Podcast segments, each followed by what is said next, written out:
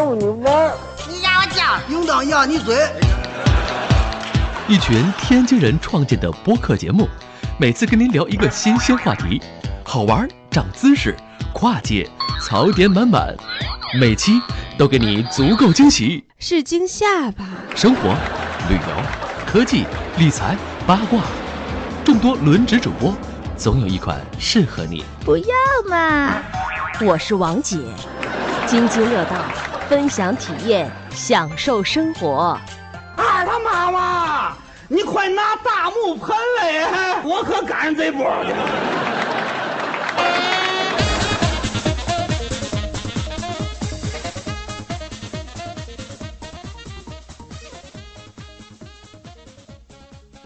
各位听友，大家好，这又是每周三跟大家见面的乱曹之巅。哎，这期呢是我和狗叔给大家呃录音，然后呢，狗叔这段时间已经结束了呃在国内的这个旅行吧，也在国内也是待了很长一段时间，然后已经回到了德国。呃，回到德国第一时间呢，就想跟大家分享一下，呃，Google 内部的一些这个嗯技术上的一些事情，呃，包括这个 Google 内部的很多的东西是怎么来运作的。因为大家知道，狗叔在这个 Google 上班是吧？而且 Google 作为一个大家呃非常熟悉的一个大型的这个互联网公司，它有很多的这个。呃，内部的规则方法，咱是呃，咱们可能一般人不知道，所以借这个机会吧，嗯，让狗叔多给咱介绍介绍。来，狗叔给大家打个招呼。哎，大家好，我现在在已经从中国回到了慕尼黑，然后已经重新开始了工作。头几天非常不适应，现在一周两周，终于慢慢开始恢复正常。不适应是因为时差吗？一部分是时差，另一部分也是因为就是休假时间有点太长，已经最开始几天有点找不到感觉。行，然后没事儿，你反正这几天已经找到感觉了，而且那个，呃，上期和老高我们录这个 CPU 漏洞的那一期呢，其实，呃，狗叔就有话要讲，然后正好那段时间他忙，然后这次呢，正好也是让大家，呃，在今天后面的后半节吧，给大家补充一下这方面的知识，因为大家知道啊，这个 CPU 的这个漏洞。嗯，其实是 Google 发现的，所以在 Google 内部，顾呃狗叔肯定知道一些我们不知道的东西，一些内幕，包括这个漏洞具体是怎么被利用的，然后是怎么发现的等等这些东西。他们好像狗叔刚刚回到了德国，他们就做了一个内部的培训，他们正好可他可正好可以把这个不是呃信息多给咱，嗯。不是培训，是一个内部的演讲，主要就是讲一些漏洞在浏览器上怎么实现的。然后这事儿其实也不是谷歌发现的，只不过谷歌在现代处理器上又把它重新发现了一遍，而且明确了具体的攻击手法。明白了。嗯，呃，没关系吧，别管是怎么样，反正你知道的肯定比我们所有人，包括我们的听友都多，我相信。所以这个在节目的后半截啊，呃，多给大家说一说。然后节目的开始，其实我们，嗯，想讲一个 Google 工作的内幕，也就是说，嗯，大家现在在我们在这个尤其我们互联网行业的同学啊，工作的时候，可能有的人用苹果系统，有的人用 Windows，有的人，呃。很少有人用这个 Linux，但是也有。但是作为像 Google 这样体量的公司，嗯，他们内部对这个呃工作时用的操作系统，呃，工作时的这个网络环境、网络条件有什么样跟我们这种一般公司不一样的地方？这个可能，嗯，这在节目的开始想，呃，让狗叔跟大家多分享一下。然后呢，首先我们的问题是，嗯，Google 内部是不是也像我们一样，可以随便的，嗯，装一个呃苹果系统也好，Windows 系统也好，我们就可以开始工作了呢？呃，谷歌内部其实是这样，首先你进来的时候会让你选电脑。这个电脑就是你的笔记本儿，这个笔记本儿其实你愿意选 Windows 还是选 Mac 或者选 Linux 都可以，这个没有硬性的要求。但是桌面电脑是只能是 Linux，没有别的选择。呃，哎，也就是说，你呃工作的时呃入职时候也可以给你两台电脑喽？对，是的，是的。然后像我在的组比较特殊，我现在手里一堆电脑。我可能有四台吧，应该两台台机，两台笔记本。那正好狗叔给大家分享一下，你现在在 Google 在做哪方面的工作呢？我现在的职位，我现在所在的组，对这事儿也特逗，就是我回来之后发现我们组被调到了 Cloud 里面，就是调到了 Google 云那个里面，然后我表示非常诧异，我们其实是属于一个内部的维护 Linux 发行版的这么一个组，然后我们其实会之前是基于。乌班图，然后这两天换，就是去年主要的任务就是把这个操作系统换成了 Debian，然后基于 Debian 做一些我们自己内部的定制，然后发给全公司用，相当于公司所有的 Linux 的笔记本和台机，还有一部分云上的机器，现在都是跑的是这个我们单独的系统。哦，也就是说，你的工作是给 Google 做操作系统的？呃，不算做，就是只是维护发行。比如说维护发行，就是说去追一些最新的包、上游的包的修改，然后可能像这次 CPU patch 有有 bug，然后我们就要大量的给所有的机器去推 patch，这种去推补丁漏洞这些事情。也也就是说，你们用的这个系统不像我们用的这个操作系统，像 Linux 系统，我们只要那个呃 apt get，然后 update 一下就升级了。其实你们的整个升级和这个整个的这个操作系统运作，其实是在你们内部系统内部的这个网络里面解决的，对吧？是的，但是用的还是 apt get，就 aptitude 这一套东西。然后唯一的区别就是我们会在所有的电脑上面装一个类似于就是维守护进程，然后它会保证定期每天会，应该是每天现在还是每十二小时会一定做一次 update。如果说长时间不 update 的话，会提示用户说你的电脑该 update 了。哦，也就是来确保你这个电脑的这个系统的补丁，还有这个是的，呃，各方面安全的这个加固都是一个最新的状态。是的，没没错。嗯，那为什么 Google 这种公司要自己做这个内部的这个系统呢？就像刚才说的，可能，嗯，配给你两台机器，一台机器是这个你可以可以带着走的，那你用什么系统都无所谓。但是，呃，公司的这个台机可能就都会用你们来自己维护的这套系统。他为什么要呃选择这么去做呢？实际上，这事儿跟 Google 内部用的工具有很大关系。我们开发用的工具很大一部分是跑在 Google 内部的一个 service 上面，然后这部分 service 会通过一些像文件系统 mount 或者是其他的一些手段和本机挂在一起，相当于说我们本机有一个目录，直接进去的话，其实是连到公司内部的一个网络的一套集群上去的。然后这一套工具也是由我们来维护发行，其实是，哎，也就是说，它你所有工作用的文件其实不是在本地存的，是在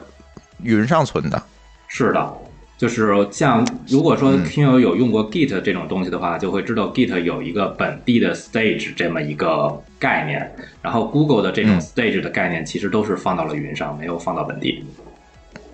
哦，所以给你们归到云这个组是有道理的呀。不不，我们归到云这个组，主要原因就是因为上面斗争云组的老大把原来的一个老大给停了。啊，又是大公司的斗争问题是吧？对对对，这事儿我也不知道，神仙打架的事儿都是。那如如果我的理解是，如果你只是要解决一个内部的一个 service 或者系统的问题，呃，这个文件系统的问题，那么我是不是说，嗯，我用一个普通的这个呃现在公开发行的这个，别管 Ubuntu 还是德班，嗯，我直接去装一个我们自己的服务不就好了吗？为什么还要做自己专门维护一个内部发行版？这样的显然这样的成本会比维护一个。呃，这个服务的应用要要要复杂的多，是吧？嗯，有几个考虑，其实最大的考虑就是安全问题。当年，嗯，哎呀，这事儿能不能说？就是谷歌被入侵的时候，那会儿其实我们没有做这种内部的操作系统维护，所以当时入侵的最大漏洞其实是因为 IE 浏览器。主要是当时的 IE 浏览器被人挂了。哦，这个你不能说就别说了。这主要不是我们不能说，是，对吧？我们一个不存在的公司，有些东西是不能说。我又节目又没法播了，对。对，当时的主要原因是因为 Windows IE 浏览器有漏洞，然后从那事儿之后，公司就开始逐渐加强安全性的管理，相当于包括这种所有操作系统的强制升级和漏洞发现后的，包括有一些内部的补丁和一些某些包的，我们会自己维护一个版本，这些事情都都变成了我们组在做的工作。然后逐渐的，我们就干脆就维护出来了一个自己的发行版来做这件事情。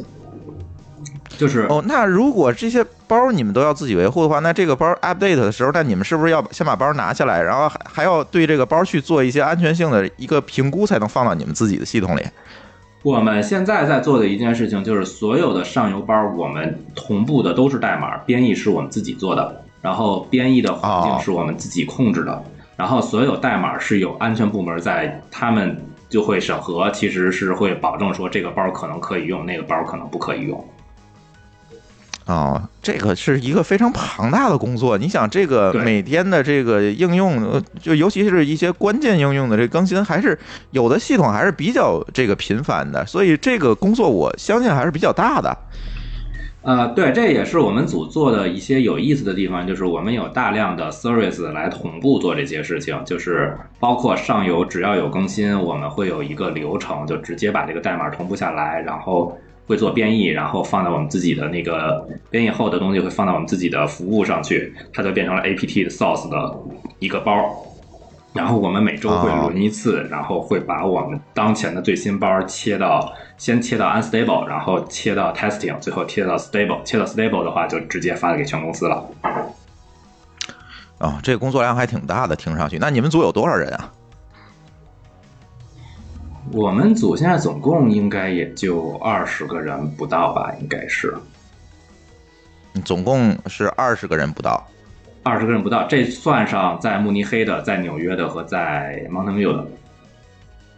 那你那你们对这个自动化的要求，我相信是非常高的，因为按照我的这个考虑，就是说这样一个工作量其实蛮大的。别管你是如果去做工作流程上的优化，还是去做一些这个包括实体工作上的优化，这二十个人都不足以应付。所以我相信你们内部是不是有一些很自动化的一些工具来解决这些问题啊？对，是的，我们大概做了四五个，就是网络服务，是专门来保证从上游同步代码到中间的编译，到上面的上传，然后到最后的整个包的切换这些工作，就是我们是有一一套后边的服务是在自动化跑的，然后我们基本上。会有人看一下，就是这服务跑得怎么样。就是每周会有一个人轮着值班，然后这个人的任务就是看一下这些任务跑得怎么样。然后如果说是外面有问题进来的话，他会负责首先来决定这个是哪个服务的，最后交给哪些人去解决。啊、这就是 Google 所谓的 SRE 是吧？对，其实就是我们的任务就是第一来看这个东西要维护起来，第二我们要做的任务就是在维护过程中把所有的东西全部自动化掉，能自动化的都自动化掉。嗯，明白了，明白了。所以，如果不是说 Google 有这样一套自动化的工具，然后能这么去处理的话，那你这二十人肯定是不够，不肯定是不够用的。呃，那肯定不够用。这二十个人天天光同步包就得就能累死了。这个同步包的量虽然没有想象的那么大，但是自动化工具还是帮的帮助还是很大的。哦，然后我还有一个问题比较好奇，你这二十个人都在慕尼黑吗？没有，我们慕尼黑可能大概我没记错的话是七个人，这七个人其实，呃，可能除了做开发的比较少以外，然后维护操作系统和维护后面的，像我主要就是在维护后面的这些 service，然后纽约主要是在开发这些 service，然后 Mountain View 还有几个人，零星的几个人，因为这个组最早在 Mountain View，然后后来从 Mountain View 搬到了纽约。然后 Mountain View 还有几个人哦在做相关的工作。啊、所以你平时总出差纽约也是这个原因。对，就原因是因为我们公我们这个组的总部在纽约。明白了，那你们平时是怎么来协调呢？这工作我这个还是有时差的问题是吧？呃，其实每天需要协调的工作只有就是刚才说值班这件事情。他们就是我们的值班想做法是这样，就是慕尼黑这边的九点到六点，然后六点会切换给那个纽约，然后纽约那边再从他的时间的九点到六点，然后纽约的六点到慕尼黑九点中间有一段时间我们其实是没有人的，这段时间大概有 三个小时左右吧，可是看情况是冬天还是夏天，所以可能是三个小时到四个小时之间，所以嗯，嗯。就因为我们是个内部服务，如果挂了呢，就没有那么严重，就不像说把网站挂了之后，这公司形象就受损，所以我们中间有这么一段空窗期也无所谓。哦，明白了，因为你们其实这个系统对可靠性要求没有这么高，大不了就是这三个小时没没法 update 了，对吧？对，是的，嗯嗯嗯。然后，嗯、其实我还讲回这个发行版来讲啊，就呃，我还是比较好奇，你们这个发行版除了你们去做了一些 service，然后做了一些安全上的加固以外，还做了什么事情？也就是说，跟我们现在，比如说我电脑里装的也是德办，是吧？然后跟我们这个装的这个系统有什么样一些区别呢？就是除了这些安全加固啊等等这些问题。其实除了这个以外，另外的一个现在比较明显的区别就是，我们会放一些指标监控的程序进去。这个在普通的底片发行版里肯定是没有的。嗯，它主要要解决什么问题呢？主要目前来讲，我们要解决的问题就是这些硬件资源利用率到底有多少？因为作为 Google 这么大的公司，需要有一些数据来决策我们要买什么样的硬件，然后这硬件量总共要买多少。现在这些数据其实没有。然后我现在在做的一件事情，就是要把这些所有的指标监控都下到每一台机器去，然后相当于就是按照监控服务的方式来监控每台机器，然后看它的使用情况，比如说内存要多大，然后 CPU 要多大这些情况。实际上也就是说其实其实你们给员工去配电脑，并不是说越高越好，而是说这个东西通过数据来看够不够你用。嗯，这是我们组的一个想法，但是我不知道公司是不是。我觉得现在 Google 还挺在乎钱的，所以我觉得这事儿应该是 Google 很重视的一件事儿。嗯嗯嗯，Google 很在乎钱，没错，我们每年去 Google I O 的待遇都在下降。嗯，这事儿一定要吐一个 Google 换槽了。CFO 之后，现在越来越抠了。对啊，我们之前那个去 Google I O 还能送点东西，到到后来只送那个 Google Cloud 的代金券了。哎呀，你别说送东西了，我们我去 Google 之前，每年圣诞节是有一个 Google 给员工的礼物的。等我去了之后，然后这个礼物就变成了每年 Google 给慈善组织的捐赠，哦，就等于我从来没有所以说礼物。好吧，明白了。然后，嗯、其实，嗯、那我是不是可以理解，就是说，嗯、很多这个呃对运算有依赖的一些东西，其实还是最后，呃，我即便是在本机中，最后这个计算资源还是要调度到你的云上去跑。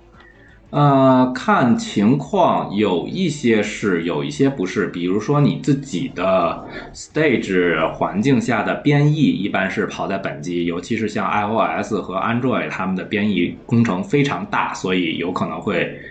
尤其是 Android 会在本机编译，所以他们会要求很大的一个运算量。然后，另外像如果说是你做那种 Web Service 的开发的话，它的很多工具其实就会跑到云上去，那个就问题没那么严重。但是你在本机上跑服务的时候，比如说你要做测试，那个一个服务跑的是不是对，那时候你都是在本机上起起来的，那这个时候还是要消耗本机的资源。我明白了。哎，那下一个问题是，嗯，因为配给你们两台电脑，有一台电脑可能就是要求呃你们可以随便带着走这种，我也知道，好像你们现在配的都是 ThinkPad 的这个机器是吧？呃，有几种，如果选 Mac 的话，就是 MacBook Pro；如果选 Windows 的话，好像是 Surface Book。然后如果 Surface Book OS 的话，就是华硕呀，那个惠普那套东西。然后现在也可以选自己的那个 Pixel Book。然后如果是选 Linux，就是 ThinkPad 叉一。哦，哎，看来叉一对这个 Linux 的支持还是不错的。对对对，嗯，联想自己内部对叉一是有 Linux 所有驱动的认证的，也不叫认证，他们是有自己的一套测试来保证这个硬件是和 Linux 全兼容的。哎，那你们这是带出去系统，因为你们就不对系统有要呃有这个要求，那这安全性问题是怎么解决的呢？啊、g o o g l e 现在解决安全性的问题还挺有意思的，它的想法叫做 Beyond Core，意思就是说我没有单独的 VPN，也没有单独的跳板机来做这种权限的认证，而是通过就是在自己前端上放一套类似于身份识别的东西，然后来，你只要连进来的时候，那么你你如果想连进公司的网，那么你需要有一个单独的，就是那个前端机器要给你发一个单独的身份认证，然后用这个单独的身份认证来访问 Google 的服务，就是用的就直接就走到内网去了。哦，等于就是调度到云上了，然后你你进这个云，你能进哪台机器，但实际上是根据你的身份认证这套系统来决定的，而不是专门有一个，就像我们现在用的方法，就是我们有 V VPN 拨到内网去，不是，并不是这么去做的。对，就是所有除了中国和俄罗斯以外，都是刚才我说的那个模式。如果是在中国和俄罗斯，是要先连 VPN 的。哦，我明白了。但是如果你这个给发给你的电脑有漏洞的话，那是不是你进到云的这套认证方式就会被窃取呢？会不会有这样一个问题？呃，如果是说你自己随便装一些东西，发现有漏洞，然后这个漏洞被利用的话，那其实它如果进攻到你的笔记本，然后拿到了 root 或者拿到了一些控制权限的话，其实是有漏洞风险的。那这也是我们自己为什么一定要说所有的那个包都是由自己编译过，而且来就是保证它的更新到最新，来保证这个漏洞的最小。对，但是如果他用的是一个 Mac 或者 Windows 系统，你们没法去控制这个更新怎么办呢？呃，Mac 和 Windows 我们都在控制更新，就是即便是 Mac 和 Windows，我们自己也会在上面单独跑一个守护进程，然后做一些相关的这种检测和强制更新。哦，明白，也就是说呃我不看包了，但是我要保证你是更新到一个最新的版本。对，其实也看包，他们的包和 Linux 的包就不太一样，他们会保证说在 Mac 上装的所有的程序只能是由我们公司认证过的程序。因为我当时用过一段时间 Mac，Windows 我不知道，我估计可能也类似。其实能用的程序都是由公司筛过一遍的。哦，我知道 Windows 是怎么解决，它用域这套系统去解决。Mac 应该也有相应的解决的办法，就是只有我认可的上去，具体你才能往上装对，嗯是的。嗯嗯嗯。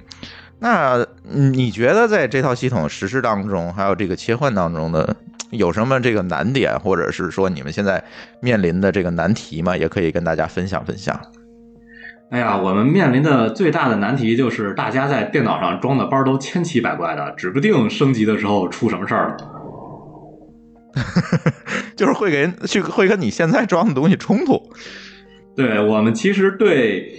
整个包的，就是那个控制的已经很严格了。比如说，我们只支持 Cinnamon 的桌面系统，然后所有你要想用 KDE 或者想用 GTK，我们都说不做官方支持，你可以装，但是我们给你提供包，但是维护工作由你做。但即便是这样，就是。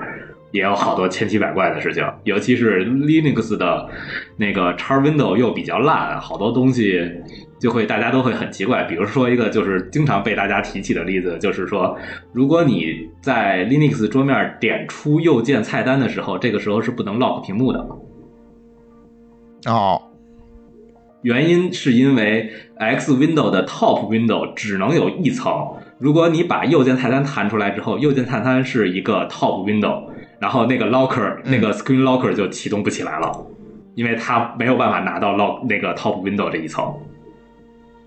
哎，所有 Linux 都有这个问题吗？桌面桌面系统？有的可能没有，然后尤其是最新的那个微烂那个比较新的那一套后端就应该没有。然后如果是使用 GTK 的话，就是如果使用 GTK 或者 X Window，我印象里都有，但是我不确定有没有一些程序可能把这事儿就是魔改或者说是给绕过去。哦，我明白了。所以现在你们面临的问题，就跟我们现在去做各种的这个基于 Windows 或者是基于 Linux 的应用面临的难点，其实是差不多的，就是你没有办法预测用户会干了什么。对，其实就是桌面的最大的问题就是这个，所以大部分时间我们就，呃，就给用户解释一下这事儿，然后我们自己也不修，因为这事儿依赖上游，我们修起来太痛苦了。嗯，明白了，明白了。哎，这个基本上啊，我觉得这个 Google 的这个一些内部的这个操作系统的这个工作方式啊，我们基本聊的差不多了。然后呢，呃，狗叔，你那边还有什么要补充的吗？如果你那边也没有特别要补充的，我觉得这个话题我们可以就是每次咱录音的时候都可以挑出来一些这个可以呃给大家带来一些启发的大公司这个 IT 是怎么做，作为一个呃一个小话题吧，我们可以每期都聊一聊。啊，可以啊，这个我觉得今天可以先聊到这儿。其实我可以想一想这事儿有什么东西可以说的。我觉得哎公司好多东西其实主要是外边的公司都用不上。没错，嗯，但是有一点就是，其实我跟狗叔聊过很多啊，关于 Google 和咱中国的这个互联网公司一些区别，我觉得区别还是蛮大的。而且我总觉得，呃，国内的互联网公司可能。如果跟 Google 啊、Facebook 这些这个国际性的公司去比，其实，在内部的 IT 系统的建设上，内部的系统的这个优化和这个我指的系统不是操作系统啊，就是内部的一切系统的这个这个维护上，其实还有很长的路要走。如果跟 Google 这些公司来比的话，嗯，是的，Google 这套所谓就是在国外叫做基础架构 （infrastructure） 这一套，嗯谷歌做的相对相当来讲，应该说是全世界最强的。是，我也相信是这样。包括可能跟这个同样体量的这个公司比，包括苹果啊、Facebook 这些公司比，我觉得也是相对比较强的。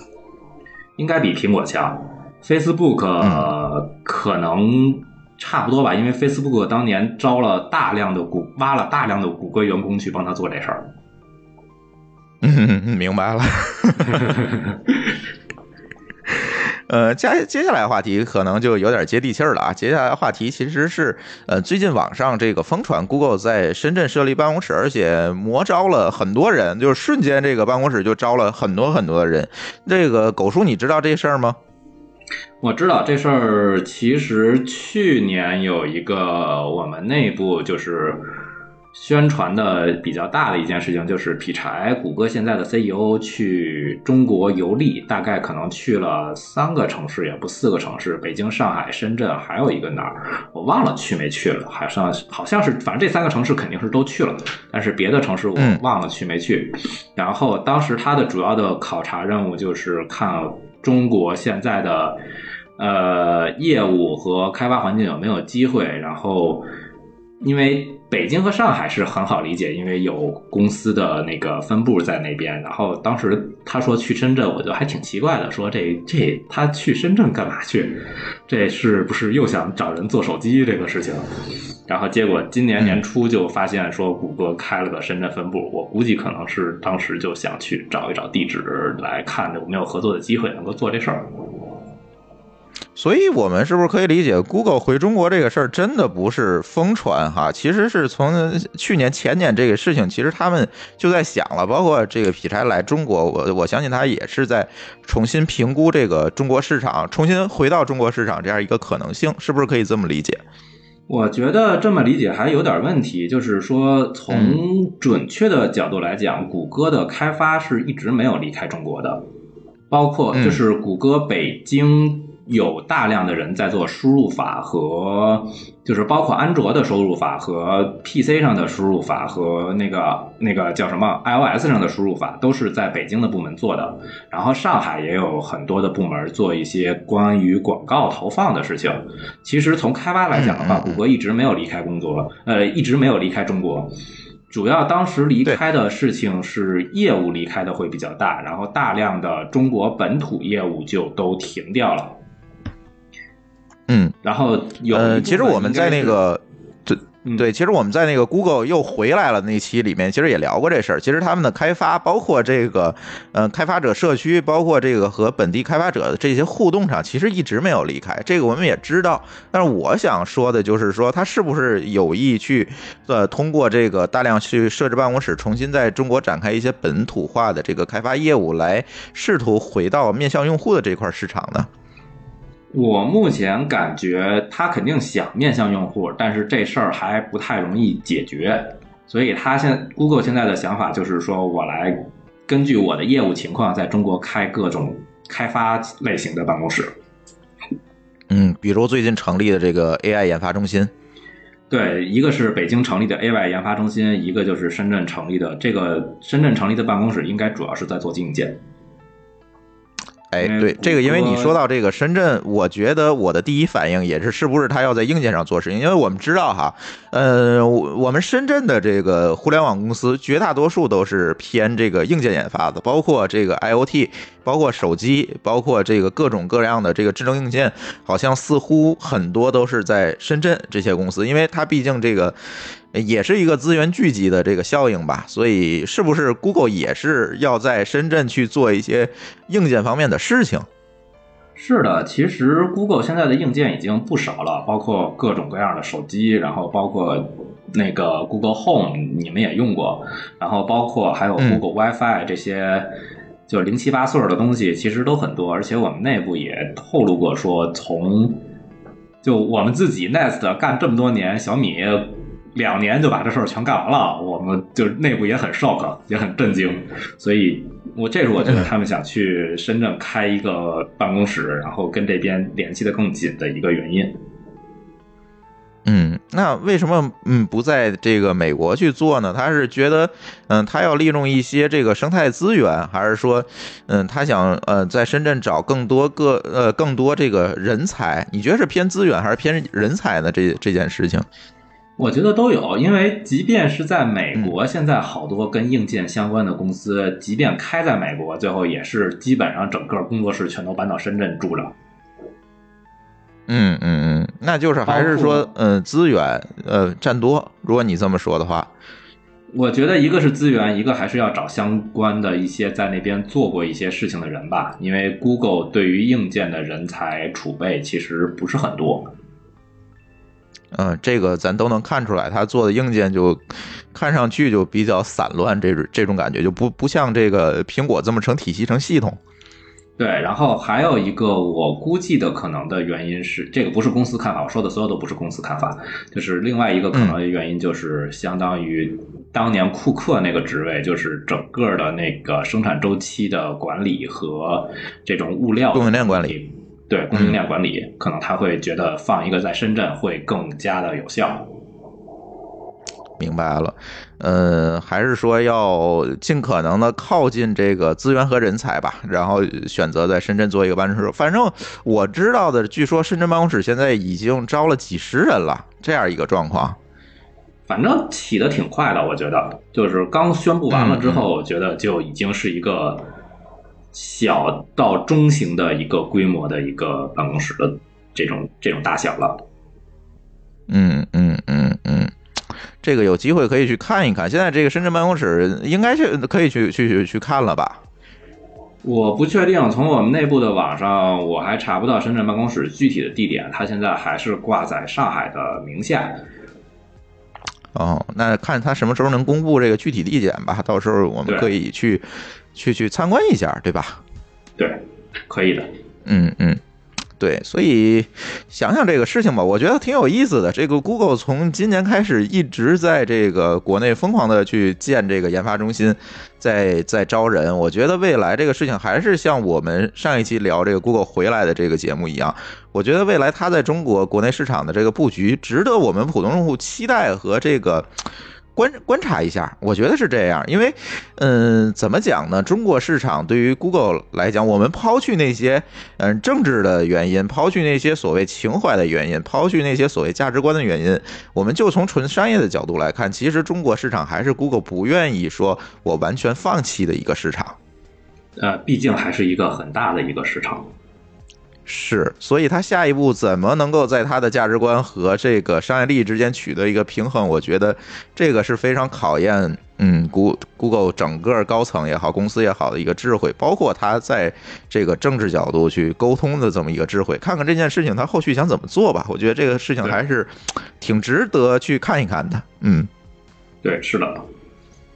嗯，然后接下来一个话题就是，哎，上次我跟老高聊的这个话题就是 CPU 的这个熔断漏洞的问题。嗯，CPU 的这个熔断漏洞问题，这个话题很硬。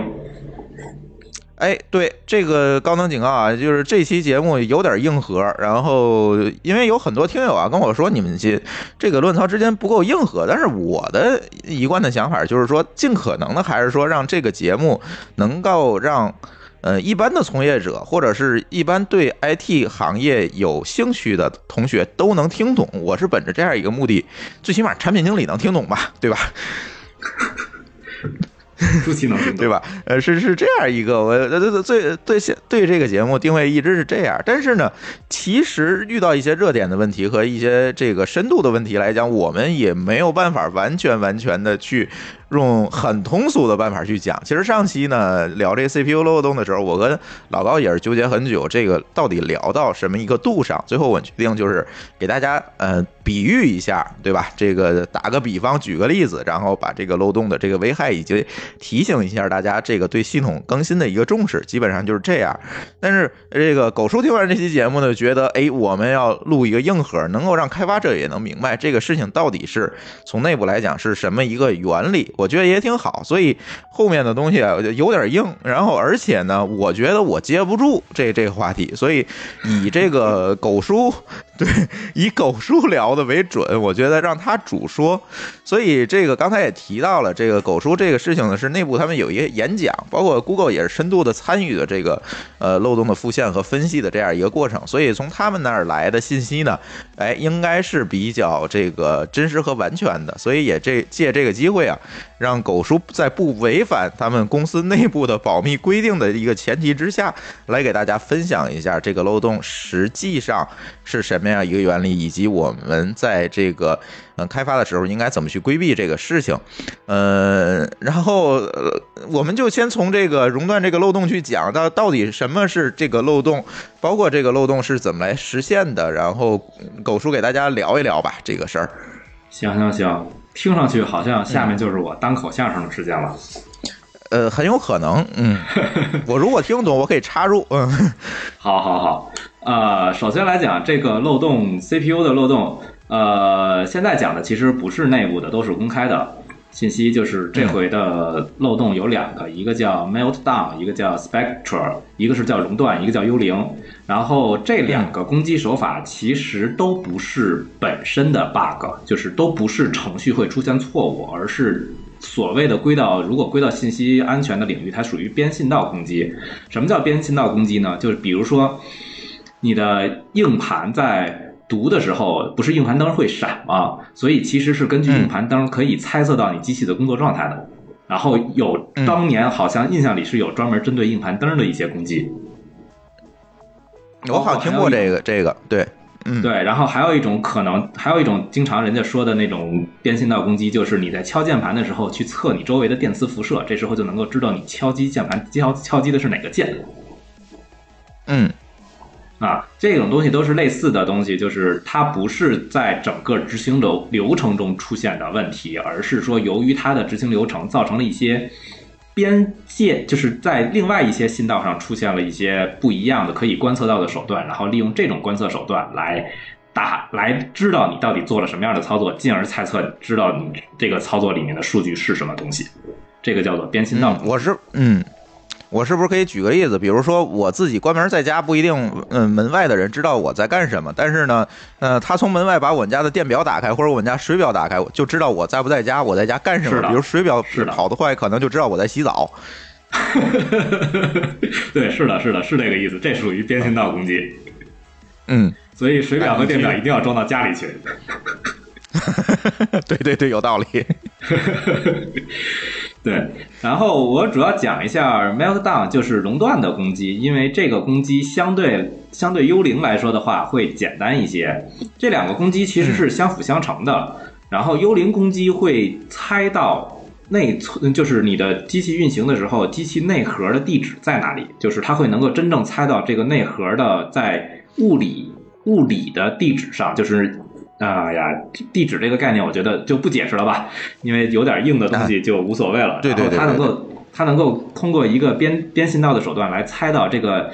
内核的物理边界在哪里，然后 Meltdown 是在你知道一段物理的内核的边界的时候，可以去探测到这一段内存里面的内容是什么。所以这两个。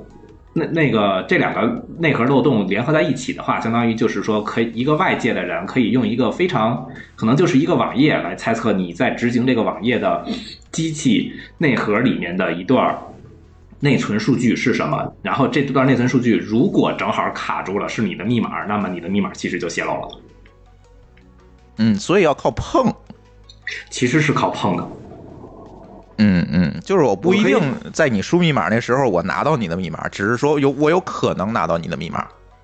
我可以在网页上设计一个让你输密码的东西，嗯这个时候你就一定会输密码，然后输的密码呢，我又在后面跑这种攻击手段，就有很大的概率来找到你的密码是什么。明白了，明白了。也就是说，我必须做一个钓鱼的网址。对，是的，嗯，或者另外一种可能就是，嗯，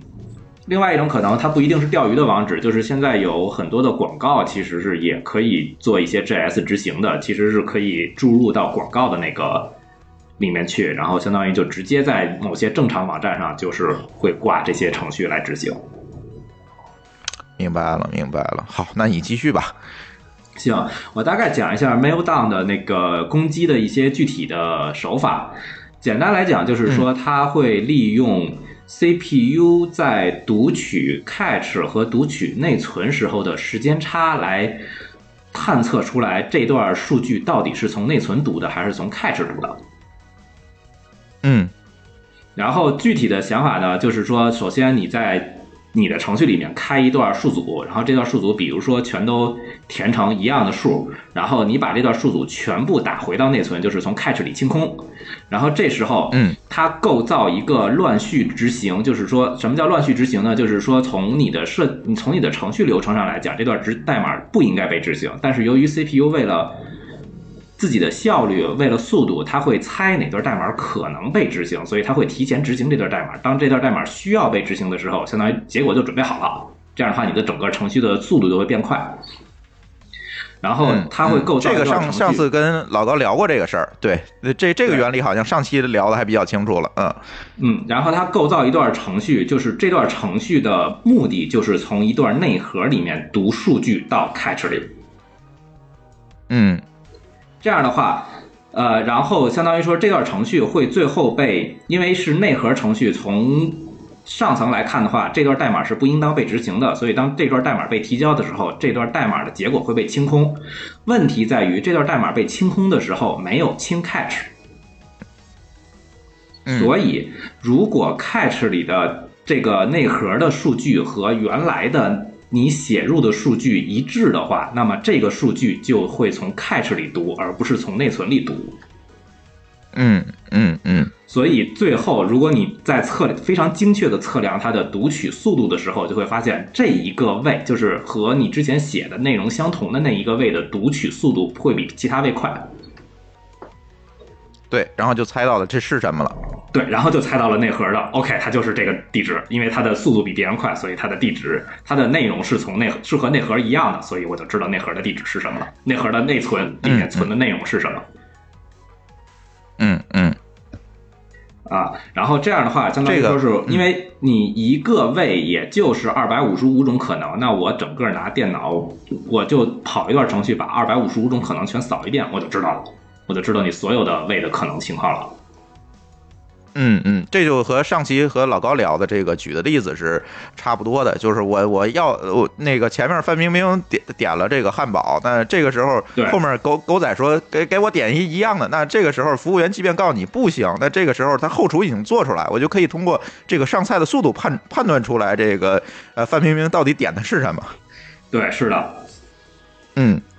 然后 Meltdown 这个内核攻击现在来看的话，只对英特尔的 CPU 有效，然后 AMD 和 ARM 对 cache 的回滚机制不太一样，所以没有办法利用这个攻击。嗯，但是有没有这可能性呢？有，就是据说从理论上来讲是有的，但是大家还没发现。哦，只不过是没有发现的问题。对，就是没有构造出合理的手段，能够真的把这个攻击实现掉。但理论上来讲，如果说发现他们的 cache 有一些相关的行为有漏洞的话，也是可以利用的。嗯嗯，只不过还没有发现怎么来利用吧，或者是有没有这样一个问题？对，嗯对，然后这个事情，因为刚才说了一个非常细节的东西，就是它需要去测试这段数据从 cache 读，就是它去需要去测，嗯，就要去测量一段数据读取的速度，然后来决定它是从 cache 里读的还是从内存里读的。然后做过计算机的人都知道，这两个速度其实差距是微乎其微，是纳秒级的差距。所以，嗯如果想要做这个攻击，就需要构造一种非常高精度的计时方法。嗯，这其实是嗯整个所以才能测量出来，对吧？嗯，，对，要能测量出来，这其实是整个攻击里最难的一点。然后，嗯就就这帮人，我觉得就非常厉害，居然构造出了一种用 JavaScript 来测量的方法，啊，对对对，所以它就变成了这个这个攻击是可以在浏览器上实现的。然后 JavaScript 的大概讲一下，就是 JavaScript 这个东西是怎么实现的，因为我觉得。好多想法还挺受启发的，就是他们设计了一个功能可以这样用，然后就能拿来当一个计时器，我觉得还挺牛逼的。一个就是说，呃，浏览器里面有一个 API 叫做 Performance Now，然后这个计时是毫秒级的计时，这个计时在 Firefox 某个老版本之前是可以做到纳秒级计时的。哦，它是提供这样一个精度的，对，这个当时是，然后 Firefox 从某个新版本之后是毫秒级的计时，然后现在大部分主流浏览器的精度都在五毫秒左右，然后有一些安全浏览器，比如说 TOR 这种浏览器，就是它的精度就非常非常低，基本上是可能只是微秒级的一个精度，就是它故意把这个数值调的非常高，精度调的非常低，嗯嗯嗯。所以这是一个。但是，对，嗯但是问题是在于，如果说我呃呃已经知道了两个已知的这个执行时间的函数，我去做这个时间差的测量，那不就可以测出来了吗？呃，对，可以的，这个是其中的一种手法。说我知我利用两个 performance 的时间来计时，然后通过它们中间的一些时间差来提高精度，这是一种手法。然后这种手法嗯凑合能够提到纳秒级，但是也不够准。然后真正最让我嗯吃惊的是，就是现在 Web 浏览器里支持的一个最新的一个通通那个特性，叫做 Web Worker，实际上是一个多线程的一个特性。然后利用这个特性是可以做高精度计时的。嗯，它是怎么做的呢？呃，这个做法其实是说我用 Web Worker 跑一个进程，这个进程在后面就是做加一，比如说我就给一个变量一直做加一，这加一默认来讲，每次加一会消耗一个 CPU 周期，然后我只要去测量这个数的增长了多少个数，我就能够知道走过了多少个 CPU 周期，然后我就可以测得到一个相当来讲非常高精度的一个测量质量，嗯，测量的结果。我不知道这一个 CPU 周期有多少，但是我可以具体的知道，在就是一条我另一个进程里边一条命令执行了多少个 CPU 周期。嗯嗯嗯，我我大概明白了。嗯，所以说这个其实是 JavaScript 提供了很多这个更加底层的一些功能，它为了提高它的性能或者为了提高它多线程能力，但是实际上这个多线程能力因为太接近底层了，所以可以被这些漏洞所利用。对，就是 Web Worker 配合的话，还有一个 API 叫做 Shared Array Buffer，这个是一个共享在多线程之间共享读取的一个内存空间，相当于它的内存空间在多在跨线程读取的时候消耗的 CPU 指令非常小，所以配利用这两个东西就可以在一个线程里面做计时呃做。加法，然后在另一个线程里面通过读这个数增长了多少来得知我大概的一个执行的速度，而且这个精度非常高。嗯这个是当时他们做那个，就是在实现攻击的时候非常常用的一个计时的方法。然后嗯我们公司从内部上讲说，如果想要消除这个问题，在浏览器上就是把所有的这种什么 Web Worker 和这种 Share Buffer 这种通信的延迟，人为的加入一个毫秒级的延迟。嗯，我觉得相当于就是你的程序会变慢嘛，所以这也可以理解为什么英特尔说，如果想修这个 bug，我们 CPU 就变得特别慢。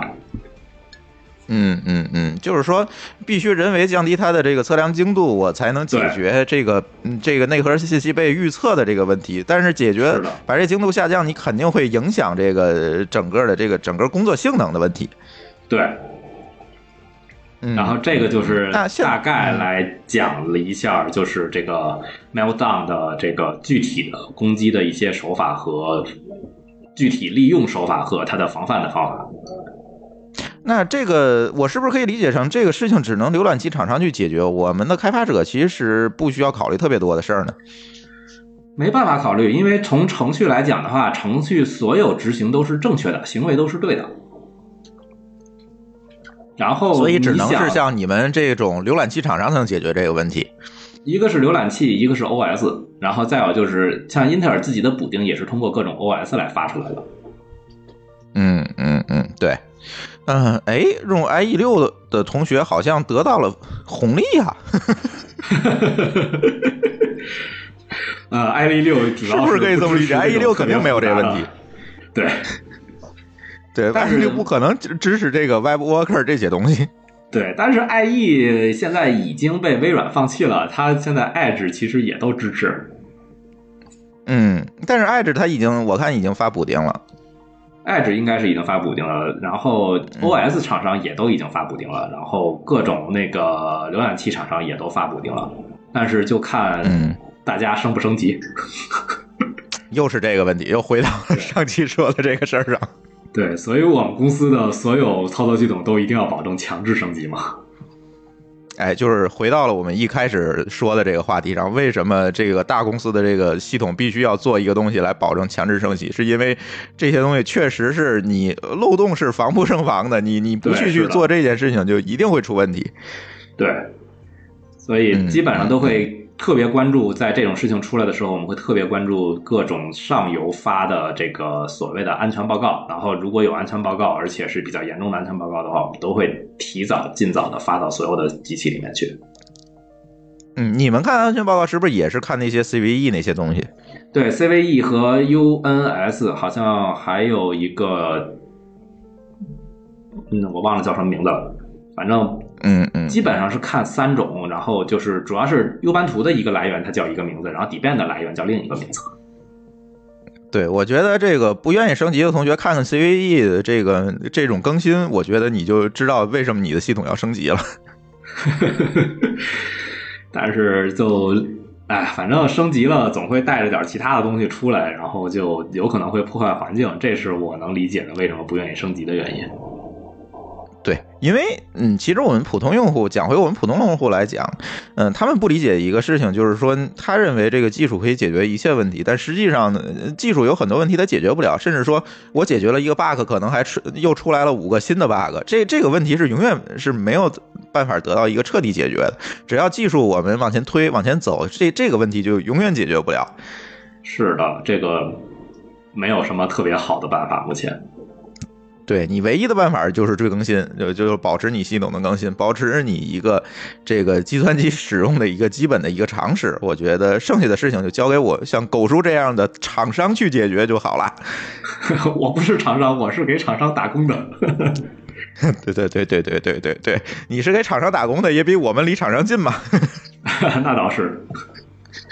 对，嗯，挺好。然后我觉得这这期正好把那个跟老高聊不够硬核这部分让狗叔补了补，但是我相信补的也不可能啊。我们在这播客节目中给大家秀代码这个事儿不太可能，只是给大家讲了讲这些攻击的那个内部的这些原理，嗯，也就够了。然后因为本身我们对这个我们这个播客节目的一个定位呢，就是陪伴，是吧？大家无论是在走路时还是开车时，能够提醒我们节目长长一些姿势啊、呃就够了。毕竟呢，我们不是一个所谓的知识付费，也不是一个什么这个教程，也不是一个呃什么网络课程，它就是一个哎给大家感兴对感感兴趣的同学，哎是一个这个声音上的陪伴这样一个定位。所以呢，我觉得讲到这个份儿上呢，应该足够了。如果呃大家还想知道一些更多的硬核的东西，我建议大家有一个办法，可以看狗叔的博客，是吧？呃，博客现在更新还是比较慢，我开了一个 Tele Telegram 的一个 channel，然后会推一些我觉得看到的有意思的文章，主要是技术方面的，非常的，就是以技术为主题的，包括架构和一些语言方面的技术的东西，然后会每天就是转发加分享。对，其实是分享，然后会有一些我自己的评论，然后我觉得有意思的东西，然后我也会把我觉得值得看的点在上面用一一两句话简单介绍一下。哎，我觉得这个回头狗叔的这个 channel 啊，我放在咱们的 show note 里面，大家可以去订阅一下。它是一个 Telegram 的这个呃 channel，大家看，如果你有条件去上的话，可以去关注一下。嗯，我觉得内容还不错，因为我都看不懂。嗯，所以我觉得，好吧，看来是有点多。对他呃，狗叔的东西确实比较硬，尤其他现在关注那些语言，我现在也用不上，所以我觉得嗯还不错，很高大上。主要是因为最近推了两篇 Rust 的东西，我觉得 Rust 在语言层面上还挺有意思的，好多想法很有意思，所以我会更愿意分享一些。其实我自己也不怎么用这个语言。嗯，对，Rust 的比较前沿这个语言，然后它有一些新的东西呢，确实不太一样，我也知道，但是确实是用不上，你知道吗？所以也不是特别关注。嗯，对，就主要是拿来扩展一下想法，然后至于是不是真的要用，我觉得都在另说吧。看 blog，我没有特别的想法，说看了一个 blog 就一定要用得上这种想法。哎。行，回头我把你那个 channel 放在咱 show note 给大家共享一下。好，嗯，然后狗叔还有什么要补充的吗？呃，没有了，应该今天要讲的大概都讲完了。行，那我们这个这一期乱槽之巅呢，咱就先录到这儿，正好也一个小时。然后整个的内容呢，回头呃我再整理整理，放到咱这个收纳里面给大家分享一下。然后呢，哎，嗯，这咱那咱这期节目呢就到这里。呃，好的，谢谢大家。狗叔也是尽可能的说，呃，因为狗叔在德国啊，我们录音的时候啊，这个有这个延时的问题，觉得还挺烦的。所以我们想想办法，然后尽可能让狗叔多跟大家聊几期节目，因为还是。那句话，内事问狗叔，外事找嗨，内事问老高，外事找狗叔。所以这个对前沿一些东西啊，好像还是狗叔知道的比我们要多一些。所以也希望，呃，后续的让狗叔多上咱们的节目。然后包括他这次回回德国也是买了一套录音设备回去嘛，这样的话也可以保证一个录音效果。然后后续的话，咱还可以多录一录，对吧？对，好的，没问题。嗯。嗯，好，那我们津津乐道的这期《乱草之巅》节目就先到这里，感谢大家的收听，再见，再见。